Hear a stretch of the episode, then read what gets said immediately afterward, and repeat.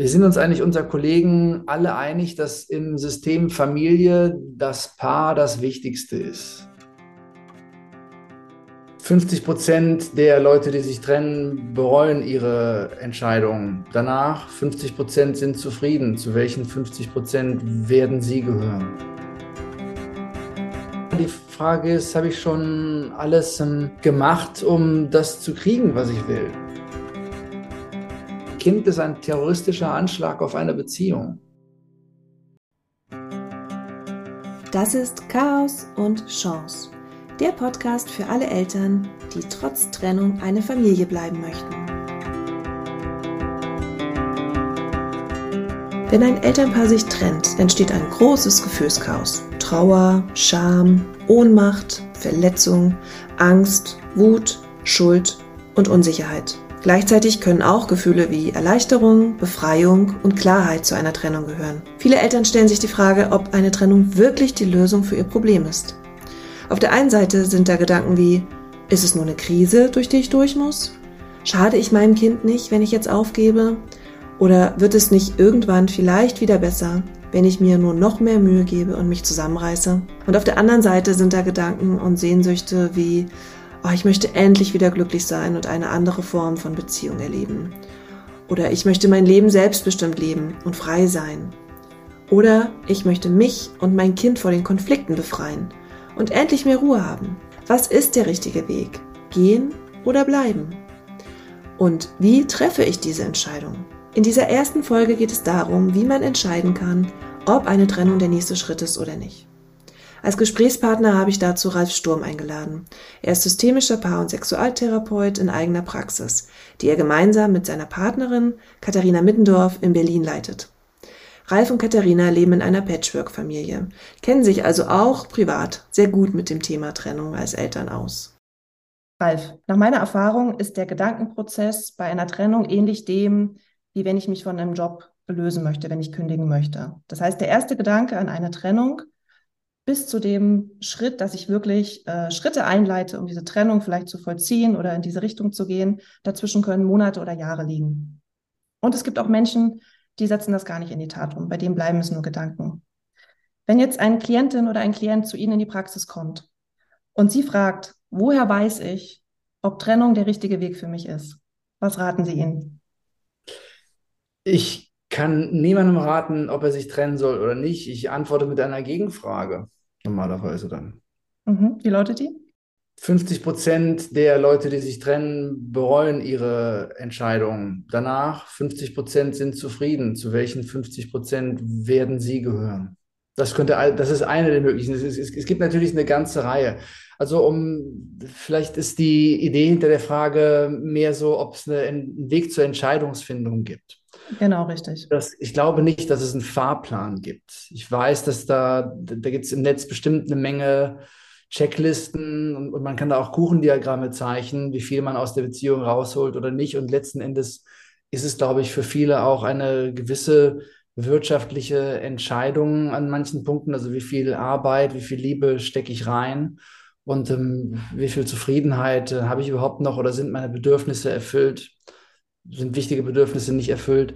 Aber ich denke, das ist so individuell, dass man da jetzt nicht sagen kann, so und so entscheidet man das.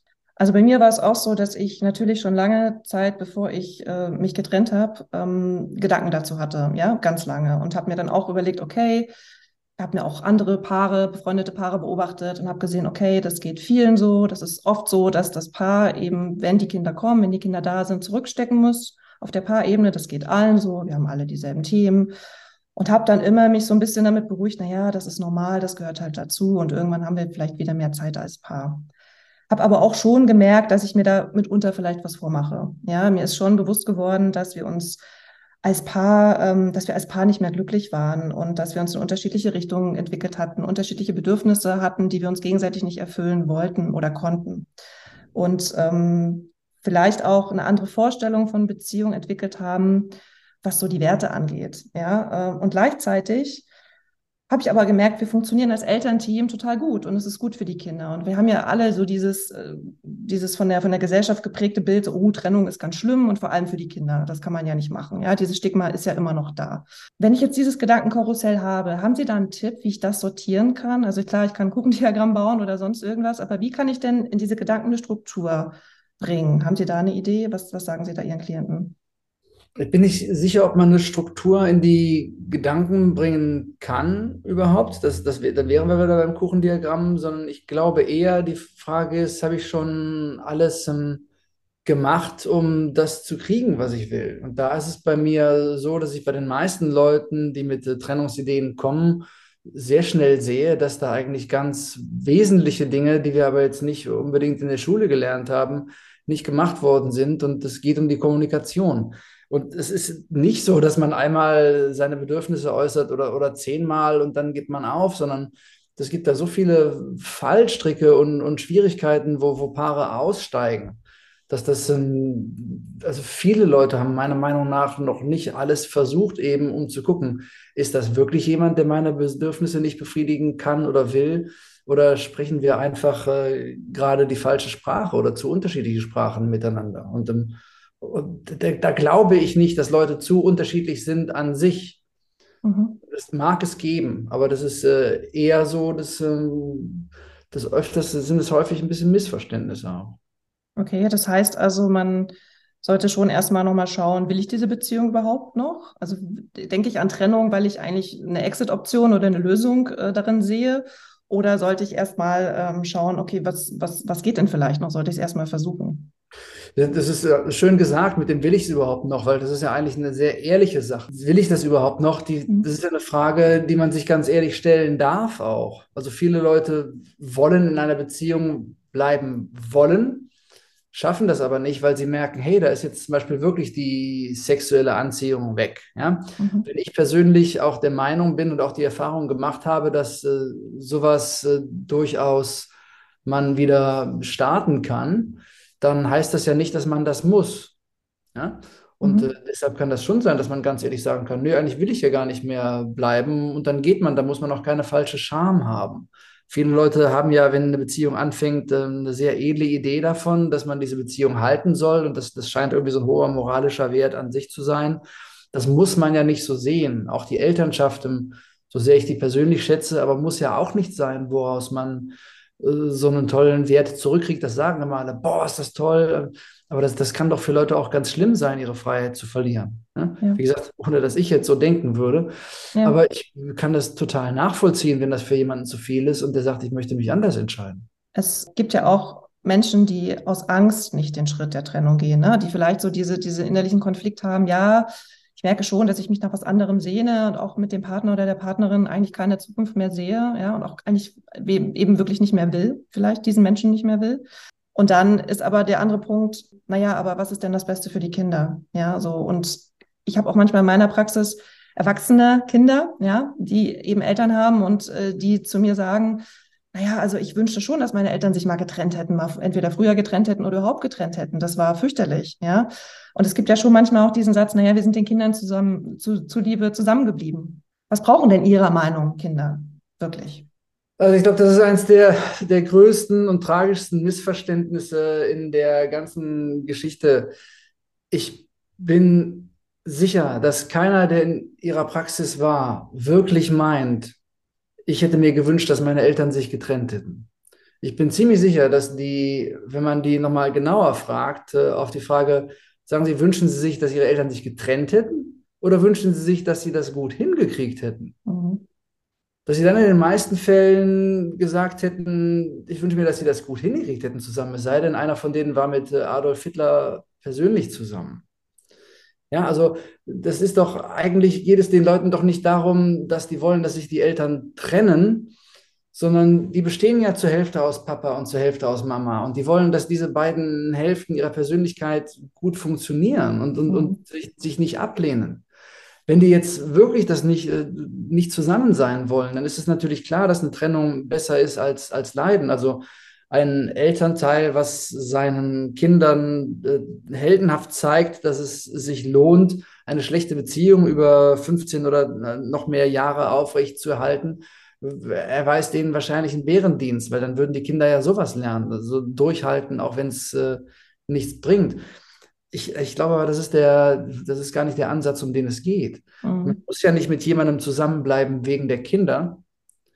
Man kann sich ja zusammen entscheiden, an einer Beziehung zu arbeiten, den anderen zu lieben und dann als Nebenprodukt sozusagen ist es so, dass dann die Kinder Eltern haben, die von, wo sie sich geborgen fühlen. Ja? Das heißt also, man, man macht das nicht für die Kinder in erster Linie, sondern für sich selbst, um ein gutes Leben ja. zu haben. Genau, das heißt, wenn jetzt jemand vor der Entscheidung steht, dann geht es eben darum, ne, was gut ist für die Kinder, ist ja, dass es den Eltern gut geht. Unbedingt. Also das, sag, das, sollte ja, eine egoistische Entscheidung sein. Absolut. nur weil die egoistisch ist, heißt das nicht, dass man sich jetzt trennen muss, sondern es kann durchaus sein, hey, ich investiere jetzt mal was mhm. und vielleicht bin ich überrascht, was dabei am Ende rauskommt. Das ist das, was Kinder brauchen. Eltern, die glücklich sind. Und dabei ist es vielleicht zweitrangig, ob diese Eltern ein Paar sind oder eben nicht mehr zusammen sind. Unbedingt. Das ist nicht ja. das, äh, worum es geht. Das heißt, wenn jetzt aber jemand. Ja? ich mache jetzt natürlich hier ein bisschen Werbung für die Praxis aus, ja, aber wobei ich schon eine klare Präferenz habe, natürlich. Ja, Vielleicht ist ja. das keine Werbung, weil jemand, der sich eigentlich trennen will, der wird jetzt nicht mehr kommen, weil der merkt, ich bin nicht die katholische Familienberatung. Also ich finde es nicht einen Wert in sich, dass ein Paar zusammenbleibt. Aber ich, ich mag es gerne, Langsamkeit reinzubringen in den Prozess. Das ist ja. alles. Dass man sich Zeit nimmt.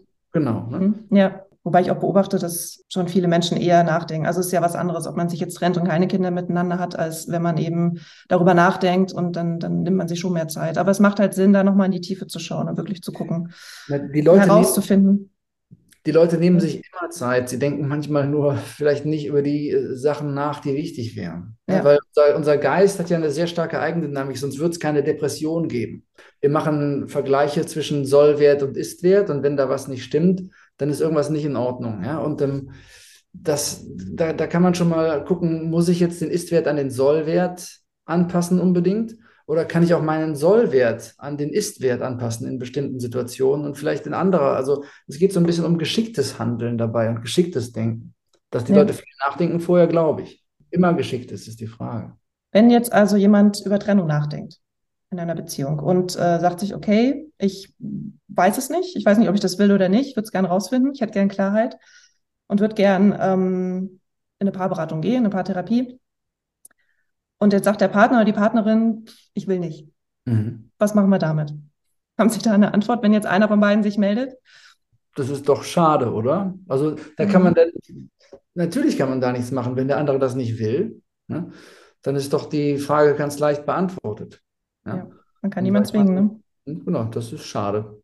An der Stelle würde ich gerne äh, Jesper Juhl zitieren. Der hat mal gesagt, äh, eine Beziehung kann gerettet werden, wenn beide Partner bereit sind, an sich selbst zu arbeiten und ihre eigenen ungelösten Konflikte anzugehen. Oft sind wir dazu erst bereit, wenn Katastrophen wie Trennung oder gesundheitliche Probleme unser Leben verändern. Und manchmal sehen wir erst klar, wenn diese Katastrophe bereits fester Bestandteil unseres Lebens ist. Mhm. Kann ich wahrscheinlich so mitgehen. Ich würde nur ähm, etwas hinzufügen wollen am Anfang, dass äh, beide nicht gleichzeitig bereit sein müssen. Ja? Mhm. Das ist so ein, so, so ein Ding, was ich immer faszinierend finde, dass äh, Leute sagen, dass, dass, das müssen beide gleichzeitig wollen. Ich hatte mal einen, einen guten bekannten äh, Kollegen, der, der sagte, einer reicht, ja? um anzufangen zumindest. Hm? Und es äh, kann durchaus sein, wenn einer was umstellt, dass der andere dann nachzieht, sozusagen, dass er merkt, hey, das ist aber cool, da habe ich Interesse dran, da auch mitzumachen. Ja? ja. Und ansonsten gilt das natürlich klar. Wenn, wenn einer sich gar nicht bewegen will, dann ist man schneller getrennt, als man Sorge hat, ja. Mhm. Dann ist dann auch Klarheit, ja. Mhm. Ja. Okay, das heißt, wenn, wenn ich bereit bin, mein Partner oder meine Partnerin nicht, dann lohnt es sich auf jeden Fall auch für mich, dass ich schon mal anfangen kann. Ich denke, also auf jeden Fall, weil man, selbst wenn es dann nicht mehr in der Beziehung weitergeht, dann hat man auf jeden Fall was in seiner Persönlichkeit gemacht, was einen unheimlich attraktiv macht für die nächste Beziehung. Manche Menschen haben ja auch Angst davor, ähm, das Thema, oh, bei uns läuft's nicht, ja, ich denke an Trennung überhaupt anzusprechen in der Partnerschaft. Mhm. Weil das kann ja, da sind natürlich Ängste, die wirken, ja, was passiert, wie reagiert mein Gegenüber? Sagt er, ach ja, gut, dass du sagst, ich habe auch schon drüber nachgedacht. Oder sagt er, nein, um Gottes Willen? Oder geht's dann, kommt dann gleich so, rollt dann gleich so die Steine los? und es geht direkt Schlag auf Schlag und es geht direkt darum, wer bekommt die Kinder, wer bekommt das Haus und so weiter und so fort. Diese Angst, das habe ich schon erlebt, kann manche Menschen wirklich hemmen, das überhaupt anzusprechen. Das ist natürlich super traurig. Mhm. Haben Sie da noch irgendwie einen Tipp, warum es sich lohnen könnte, es auf jeden Fall anzusprechen? Naja, wenn man die Angst hat, dann ist die Angst ja eh schon da. Insofern weiß ich jetzt nicht, warum es sich lohnen würde, es nicht anzusprechen. Ich würde die Frage dann eher umgekehrt stellen. Da die Angst ja schon da ist, ist ja schon der schlimme Zustand da. Ja. Deshalb ist es dann auch nicht weiter schlimm. Also was können wir als Paar konkret tun, um eine Trennung abzuwenden? Ich denke, ins äh, Gespräch gehen über die Bedürfnisse ist das Erste. Und ähm, dann, wenn man schon mal, wenn man sich sagt, man hat es doch schon versucht und dann hat es doch schon, man hat doch schon was gemacht, dann auf jeden Fall nochmal kritisch schauen, wie man es gemacht hat. Also für mich ist die gewaltfreie Kommunikation von Marshall Rosenberg ein unheimlich äh, wichtiger Schlüssel, um zu schauen, wie gehen wir eigentlich miteinander um? Und die meisten Paare sondern oder die meisten Partner sondern eher Bewertungen als Beobachtungen ab. Und schon fängt der Streit an. Ja, es werden mhm. Vorwürfe statt Gefühle geäußert. Man verfolgt bestimmte Strategien statt äh, Bedürfnisse zu nennen oder die überhaupt selber zu kennen. Das ist ja schon mal was Schwieriges. Und dann werden Forderungen anstatt äh, Wünschen oder Bitten gestellt. Und ähm, eigentlich alle Paare, die hier reinkommen, durchweg sagen dann, ah ja, ich weiß, selbst wenn die sagen, ach, ich habe schon so ein gewaltfreie Kommunikationsseminar gemacht. Ja? Wenn wir das dann hier aufmalen, dann sinken alle immer so ein bisschen still zusammen und merken so, oh ja, bei uns zu Hause lief es dann doch anders. Sie haben vorhin gesagt, äh, dass es sogar möglich ist, wenn die sexuelle Anziehung und die körperliche Anziehung verloren gegangen ist im Laufe der Jahre, dass es möglich ist, es wiederherzustellen. Haben Sie einen heißen Tipp? Ja, es gibt so eine, was, was Missverständnisse angeht, gibt es auch so eine interessante Idee, die äh, kursiert in Zeitschriften und im Netz, dass die sexuelle, sexuelle Anziehungskraft bei Paaren zum Beispiel mit den Jahren abnimmt. Ja? Und da glauben wir mittlerweile, dass das eine Kausalität wäre. Also je länger man zusammen ist, desto weniger sexuelle Anziehung kann es nur geben. Und ähm, keiner überlegt mal, ob das vielleicht einfach eine Korrelation ist, dass die meisten Paare gerade weil sie sich wichtiger werden, bestimmte Details der Sexualität ausklammern, nicht mehr darüber sprechen. Also David mhm. Snarch sagt dazu, die Sexualität exkommunizieren. Ja? Dass man bestimmte Sachen, irgendwas hat einmal wehgetan, dann bietet man das nicht mehr an oder fragt nicht mehr danach. Oder man schämt sich und will nicht nach was Neuem fragen, was man machen könnte, sodass man irgendwann auf den kleinsten gemeinsamen Nenner in der Sexualität kommt und dann stirbt die irgendwann bei vielen Paaren wirklich ab. Aber auch da, wenn man das wieder in die Kommunikation, klingt ein bisschen langweilig, dass ich nur über Kommunikation rede vielleicht, aber dabei passiert ja das ganze Leben auch. Ne? Also, mhm. und ich finde, da ist ähm, bei vielen Paaren immer sehr schnell was, was äh, wieder aufgeht, wenn die sich dem widmen. Sie haben mal gesagt, das habe ich gehört, äh, Liebe ist kein Gefühl, sondern ein Bedürfnis oder vielmehr eine Entscheidung. Ich wünschte, das, das hätte ich gesagt. Es, also, den, ersten Teil, den ersten Teil hat Marshall Rosenberg gesagt, dass Liebe kein Gefühl ist, äh, sondern mhm. ein Bedürfnis. Und äh, den zitiere ich einfach sehr, sehr gerne. Und äh, dass Liebe eine Entscheidung ist, ja, ich erinnere mich, dass ich mir das mal äh, in einem anderen Podcast so gesagt habe, hat bestimmt auch schon jemand vorher gesagt. Also ich will das jetzt nicht für mich zitieren. Aber auf äh, jeden Fall halte ich es dafür. Ja, also, dass man sich sagen kann, also das, das ist was, was man sich, was man sich vornimmt und was man, was man tut. Ja, wir kennen das, wir, wir glauben, dass Liebe dieser Zustand ist, der, der über uns kommt, wenn die ganzen Hormone kommen, wenn wir verliebt sind. Aber da wissen wir ja, dass das nicht unbedingt ewig hält. Ja? Mhm. Und das andere, das, was man dann, dann tut, da bin ich so ein bisschen, war das nicht Erich Kästner, es gibt nichts Gutes, außer man tut es. Also es ist, es ist, ein, es ist ein Job, so, ne? aber irgendeiner muss ihn ja machen. Nochmal kurz zurück, wenn jetzt äh, jemand an Trennung denkt und kommt erstmal alleine zu Ihnen, weil Partner oder Partnerin nicht bereit ist, ja, ja. und hat äh, wirklich auch große Angst, zum Beispiel davor, dass äh, die andere Seite die Kinder wegnehmen könnte. Das ist ja manchmal so das Schlimmste, ne? neben finanziellen Ruinen oder finanzielle große Herausforderung äh, ist es eben, geht es ja oft um die Kinder und die Angst davor, dass man vielleicht die Kinder verliert oder dass man da in einen Streit ausbricht. Mhm. Was raten Sie den, was raten Sie den Menschen?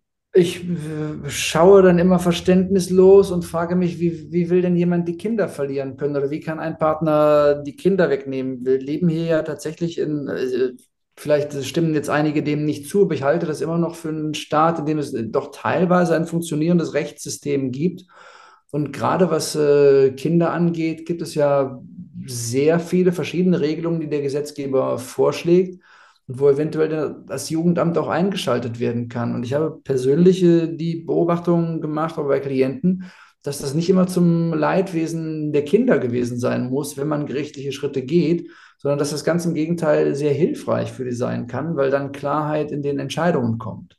Ja? Mhm. Also insofern muss man da keine Scheu haben, sich Hilfe zu holen. Jeder, der Kinder hat, hat ein Recht, äh, die zu sehen und hat auch das Recht für die zu bezahlen. Zum, Pflicht sagen manche dazu, ja. Aber also da ist, muss man vielleicht nicht so viele Sorgen haben, dass man wenigstens äh, 50 Prozent weniger mit den Kindern zusammen ist in manchen Fällen. Ja, das kann schon durchaus sein. Ja. Und äh, mindestens 20 Prozent. Aber letzten Endes, wie viel Zeit verbringt denn jeder sonst mit den Kindern? Also man ist ja auch sonst nicht die ganze Zeit zusammen. Ja, insofern ja. weiß ich nicht, ob man da Sorge haben muss, die Kinder zu verlieren. Das ist ab und zu schwierige finanzielle Auseinandersetzungen gibt oder dass, dass immer noch Frauen wirtschaftlich häufig sehr viel schlechter gestellt ja. sind als Männer, gerade wenn es keinen Ehevertrag gibt. Das ist eine andere Sache. Das dauert hoffentlich nur noch 100 Jahre und dann ist das auch besser geworden. Aber hm. das ist eben die Realität, in der wir leben, ja. Wir, die Familien von heute, ist so mein Gefühl, haben schon eine ordentliche Belastung. Ja? Wir durch die Emanzipation der Frauen was Gutes haben Frauen natürlich eine ganz andere Stellung als noch vor vielen Jahren oder wenigen Jahren, wenn man die ganze Evolution betrachtet. Das heißt, was so die Ansprüche sind, sind, was ich so mitbekomme, ist, wir haben, wir haben eine Familie, wir sind ein Paar, wir haben eine Familie, wir wohnen irgendwo zusammen, Haus oder Wohnung, egal. Wir haben einen Job, wir wollen uns verwirklichen, Selbstverwirklichung, berufliche Verwirklichung. Und wir wollen ja dazu auch eben noch diese glückliche und erfüllende Beziehung. Nach meiner Beobachtung ist das oft zu viel, vor allem in der Phase, wenn die Kinder noch sehr klein sind. Es geht dann oft darum, Prioritäten festzulegen, denke ich. Was glauben Sie? Kann man, kann man Prioritäten festlegen? Sollte man das tun? Und wenn ja, welche? Ich würde sagen, das ist auch wieder sehr individuell. Also ich hatte mal, ich erinnere mich, dass ein paar Mal hier reinkamen, die vorher bei einem Kollegin oder einer Kollegin waren, das weiß ich nicht genau. Äh, und da, da sagte die Frau dann, der oder die Paartherapeutin hat auch gesagt, einmal im Monat was zusammen machen ist zu wenig. Und so weit würde ich nicht gehen, dass ich Tipps geben würde, wie viel oder wie wenig man im Monat mindestens zusammen muss oder höchstens zusammen machen dürfte. Das, ist, das kommt wirklich auf das Paar an und, und auf deren Absprachen. Aber natürlich ähm, ist es wichtig, die Absprachen zu machen. Ich, ich, vielleicht mit Prioritäten setzen, man, man, das Paar muss seine Absprachen treffen, unbedingt. Also jeder muss seine Wünsche äußern. Und was ich für mich als hilfreich äh, hier herausgefunden habe und in der Praxis gerne mache, dass man da mit so einer Skalierung arbeitet. Also auf einer Zufriedenheitsskala von 0 bis 10 zum Beispiel, da sagt jemand, ich wünsche mir von ihm mehr Aufmerksamkeit ich sage dann, ich weiß nicht, was Aufmerksamkeit ist, aber was würde er denn machen? Wie würde es Ihnen dann gehen auf dieser Skala von 0 bis 10? Was, was wäre bei 0 oder 1 und was wäre bei 10? Und dann sagt sie, wenn er nach Hause kommt und sich wortlos vor den Fernseher setzt, geht es mir eben 0. Wenn er nach Hause kommt, sagt, Hallo, sich von Fernseher setzt, ist auch noch nicht besser, ist auch höchstens eine 1. Wenn er nach Hause kommt, sagt, Hallo Schatz und mir zulächelt, mich kurz drückt und sich dann vor den Fernseher setzt, geht es mir sechs. Das wäre also mhm. über fünf. Fünf wäre dieser neutrale WG-Level. Also bei sechs weiß man schon, wir sind ein Paar, weil man wird Schatz genannt und wird berührt. Ja? Mhm. Wenn er nach Hause kommt, sagt Hallo Schatz, sich für zehn Minuten zu mir setzt, mich fragt, wie mein Tag war und mir anschließend einen Tipp gibt, dann geht es mir, und dann zum Fernseher geht, geht es mir sieben. Bin gleich fertig. Wenn er nach Hause kommt, sich zu mir setzt, mich fragt, wie mein Tag war, mir zehn Minuten zuhört und anschließend keinen Tipp gibt, was ich besser mache, sondern sagt, toll, hast du das gemacht, Schatz, geht's mir acht. Und wenn er nach Hause kommt, sagt, mach den Herd aus, äh, ich habe einen ähm, Platz in deinem Lieblingsteilrestaurant für uns zwei reserviert, geht's mir zehn.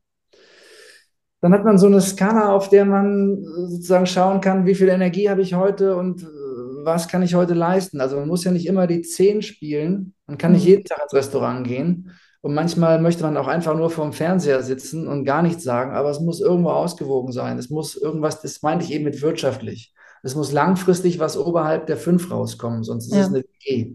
Ja, ist Und WG. diese Absprachen müssen Paare treffen. Mhm. Was wollen die voneinander? Paare müssen ihre Bedürfnisse und ihre Wünsche äußern. Und das machen die viel zu selten. Die gehen davon aus, dass der Partner die erfüllen muss, weil man sich doch liebt. Also ich weiß nicht, wie oft ich hier Leute sitzen habe, die sagen, aber wenn man sich liebt, nimmt man sich doch in den Arm. Ja. Oder wenn man sich liebt, macht man sowas doch nicht. Ja. Ja? Und das weiß halt keiner, was man macht. Es gibt noch immer kein Standardwerk zur Liebe. Ja, weil jeder auch unterschiedliche Ansichten hat, ja, unterschiedliche Erfahrungen von Liebe hat und unterschiedliche Bedürfnisse hat, genau. Das heißt, Genau, Kommunikation ist das A und O. Das ist das, das, was ausgetauscht werden muss, ja. Ja. Wenn aber da Ja. jetzt die Frage war nach einer Priorisierung, ich will ja auch nicht alles relativieren hier und so systemisch äh, super tun.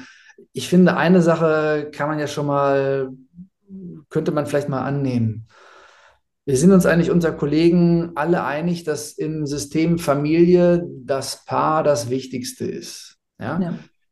Das will ich aber, das sage ich nur unter Vorbehalt, weil ich jetzt nicht Leuten in die Hände spielen will, die sagen, hey, der Sturm hat gesagt, Therapeuten sagen, das Paar ist das Wichtigste, wir müssen jetzt auch mal Sex haben und bla bla bla oder so. Mhm. Ja? Sondern das sind die Wünsche von beiden. Ja? Aber schon, das, das, das, das, das Paar sollte stark sein, damit es die, dieses Ganze drumherum tragen kann, weil das ist ja wirklich eine massive Belastung für eine Liebesbeziehung, wenn Kinder auf die Welt kommen. Auch wenn das so, alle stellen sich das so toll vor. Ja. Aber ich Ja, sag, und im, im Märchen hört es ja dann meistens auf, ne? So, sie haben sich bekommen und die bekommen Kinder und dann, dann fängt ja gerade aber das echte Leben tatsächlich erst an.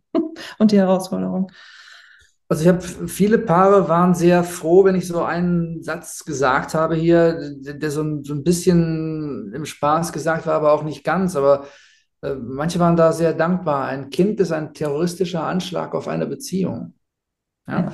Und ähm, ich bin da heute, gehe ich ein bisschen weg davon, das so im, im Spaß, um so ein Verständnis zu zeigen, zu sagen, sondern das, das wird mir immer mehr klar, was für ein, für ein großes Leid da für Paare da ist, weil die ja so viel verlieren von dem schönen Leben, das die hatten. Ja, Die hatten ja ein schönes Leben zu zweit, sonst hätten die ja keine Kinder bekommen, in der Ja. Regel. Ja. Und auf einmal fällt so viel weg, was die an Schönen beim Partner erlebt haben und von Mhm. ihm bekommen haben oder von ihr. Und was jetzt nicht mehr da ist. Also das ist ein, ein wahnsinnig großer Verzicht, der durch Kinder ins eigene Leben kommt. Und ähm, natürlich, wir haben es ja gesagt, ich habe selber Kinder und, und genieße das auch. Aber das ist natürlich was, was, was man auch betrauern kann. Darüber wird viel zu wenig gesprochen. Und wir auch gerade in der Konstellation, wir haben ja, wir haben ja dieses Dorf nicht, was man ja wirklich braucht, ja, um ein Kind großzuziehen. Das haben ja die meisten nicht. Und das ist eben ein großes Thema. Deswegen die Priorisierung, genau. Was ist jetzt Ihr wichtigstes Learning zum Thema Trennung, was Sie den Zuhörer und Zuhörerinnen mitgeben wollen? Kann privat sein, kann aus der Praxis sein. Was ist, was ist wichtig dabei? Kommunikation habe ich schon gehört. Mm, Wie kann ich gut da durchkommen? Worauf kann ich achten? Ich weiß nicht, was Ihnen einfällt. Also vor der Trennung langsam werden, Mhm. Dinge ausprobieren, die man vielleicht vorher noch nicht probiert hat. Und wenn man sich dann entschieden hat, äh, durchziehen. Und ähm, man überlebt. Und ich würde die Hoffnung aufgeben auf eine, das, das finde ich noch äh, interessant äh, zu sagen, diese Idee von einer freundschaftlichen Trennung. Die gibt es erst, seit wir die gelbe Presse haben in Europa, die über die Königshäuser berichtet. Das ist was von Anwälten erfunden worden ist. Also eine Trennung in gegenseitigem Einvernehmen, davon reden zwar ab und zu Leute, aber ich habe die hier tatsächlich noch nicht wirklich äh, beobachtet, zumindest nicht oft. Ja. Mhm. Es kann sein, dass sich das über Monate und, und Jahre einstellt, aber bei einer Trennung geht es immer einen, der geht und einen, der zurückgelassen wird. Und das ist für den, der zurückgelassen wird, immer eine harte Sache. Aber gerade für den kann ich sagen, man überlebt es und äh, wenn man dann am Ball bleibt, dann geht man häufig äh, stärker raus als vorher. Ähm, ich habe noch eine Frage, was Ihre Motivation ist. Warum sind Sie Paartherapeut geworden? Das ist eine gute Frage. Da muss man jetzt bestimmt eine kleine Pause rausschneiden. Wow, warum bin ich Paartherapeut geworden? Weil mich dieses Thema aufgrund meiner eigenen Unzulänglichkeiten so brennend interessiert hat. Mhm. Ja, Schön. also ich finde das ähm, wahnsinnig spannend, die Frage, was hält Paare zusammen und ähm, was bringt Menschen allgemein auseinander. Ich, wir haben ja das, äh, diesen Luxus hier in dem Gebäude, dass die Paartherapiepraxis neben der Yogaschule ist. Und für mich sind das so zwei Teile der gleichen Medaille oder Münze. Also für mich gehört Partnerschaft und Persönlichkeitsentwicklung sehr zusammen. Mhm.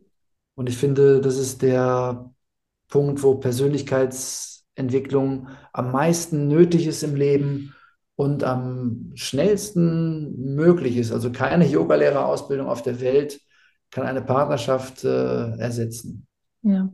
ja, weil man un unmittelbar im Austausch ist und unmittelbar auch spürt, was, was, ähm, was hinterlasse ich, wie wirke ich, ja, wenn ich etwas verändere oder wenn ich auch nichts verändere. Das ja, wir haben als, Beziehung, ne? Wir haben als äh, Menschen durch unsere Umwelt ja eigentlich in der Regel alle ein paar blinde Flecken mitbekommen, die wir selber nie sehen. Und äh, die Partnerin, der Partner, die sehen die normalerweise ganz gut. Und äh, das kann sehr hilfreich sein für uns, da zu wachsen.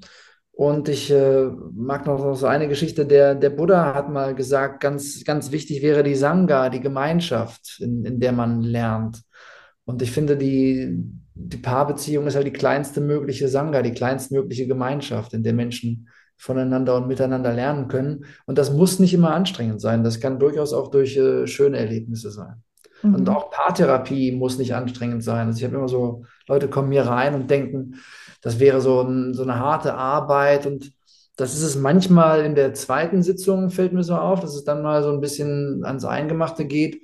Aber ansonsten finde ich, das ist ein unheimlich schöner Job und ich mache den total gerne und bin jeden Morgen dankbar, hier hinkommen zu können in die Praxis. Sehr schön. Vielen Dank. Danke Vielen für Dank, das Interview. Gute Zeit. Vielen Dank, Ralf. Liebe Zuhörerinnen, lieber Zuhörer, das war das Interview mit Ralf Sturm zu der Frage Should I stay or should I go? Und ich möchte dir jetzt gerne noch ein paar meiner Gedanken mitgeben. Wie Ralf es so schön gesagt hat, ist er Paartherapeut geworden, weil ihn das Thema aufgrund seiner eigenen Unzulänglichkeiten brennend interessiert hat. Mir geht's da ehrlich gesagt nicht anders. Auch ich arbeite mit Leidenschaft zu dem Thema Beziehung, weil auch ich selbst noch viel mehr dazulernen möchte. Ob es jetzt wirklich so selten ist, dass Paare sich in Freundschaft trennen, dazu gibt es leider keine Studien. Ich persönlich glaube daran, dass es durchaus möglich ist, die Liebe, die am Anfang vorhanden war, zu Hilfe zu nehmen, um zumindest eine einer Freundschaft ähnlichen Umgangsform zu erreichen. Und ich finde es natürlich auch im Sinne der Kinder erstrebsam, nach der Trennung ein Elternteam zu bleiben. Sicherlich anders, als man es vorher war, aber vielleicht auch noch etwas besser, als man es vorher war. Die Essenz dieser Folge ist die Kommunikation. Wir Menschen sind natürlich grundsätzlich in der Lage zu kommunizieren. Wir merken aber auch immer mal wieder, dass unsere Kommunikation durchaus noch ausbaufähig ist. Um dir als Zuhörerin einen hohen Mehrwert in diesem Podcast zu bieten, möchte ich dir gleich zusammenfassend ein paar Fragen oder Impulse mitgeben, die du zum Nachdenken und Reflektieren nutzen kannst. Wie Ralf sagte, ist es wichtig, langsam zu werden, bevor du eine Entscheidung triffst. Beziehung ist ein Prozess mit ständigen Hochs und Tiefs. Wenn Trennungsgedanken kommen, ist es wichtig, sich Zeit für eine tiefe Reflexion zu nehmen. Ich denke, dass er das auch mit dem geschickten Nachdenken meinte. Du findest die Impulse, die ich dir jetzt gleich sage, auch in den Show Notes und kannst sie dort nochmal in Ruhe ansehen, wenn du möchtest. Frag dich, was hast du bisher versucht, um Klarheit zu bekommen zu der Frage, ob du dich trennen sollst oder nicht? Was hast du für deine Beziehung getan? Geht vielleicht noch mehr? Was hast du dafür getan, um zu bekommen, was du möchtest? Welche Ängste spürst du, wenn du an Trennung denkst? Welche Vorstellungen hast du von einer Beziehung? Inwiefern weicht deine Beziehung davon ab, welche Werte sind dir in deiner Beziehung wichtig? Welche deiner Bedürfnisse sind in deiner Beziehung nicht erfüllt? Hast du deine Bedürfnisse und Wünsche in deiner Beziehung kommuniziert? Hast du das Gefühl, dass du verstanden wurdest? Falls dir die Reflexion jetzt schwerfällt oder falls die Kommunikation in deiner Beziehung gerade nicht so gut gelingt, kannst du dir auch Unterstützung holen. Daran ist auch überhaupt nichts Schlimmes, ganz im Gegenteil. Es könnte dir helfen, eine Entscheidung zu treffen. Es kann dir auf jeden Fall dabei helfen, Klarheit zu gewinnen. Ralf sagte ja, Liebe ist eine Entscheidung. Wenn wir uns also bewusst für oder gegen Liebe entscheiden könnten, würde das dann nicht auch bedeuten, dass wir uns für oder gegen die Schmerzen, den Kummer und die Verletzung entscheiden könnten, die damit einhergehen? In der nächsten Folge versuche ich dem auf den Grund zu gehen und spreche mit einer Expertin über das Thema Trennungsschmerz. Und ich würde mich sehr freuen, wenn du dann wieder zuhörst. In jedem Chaos steckt eine Chance.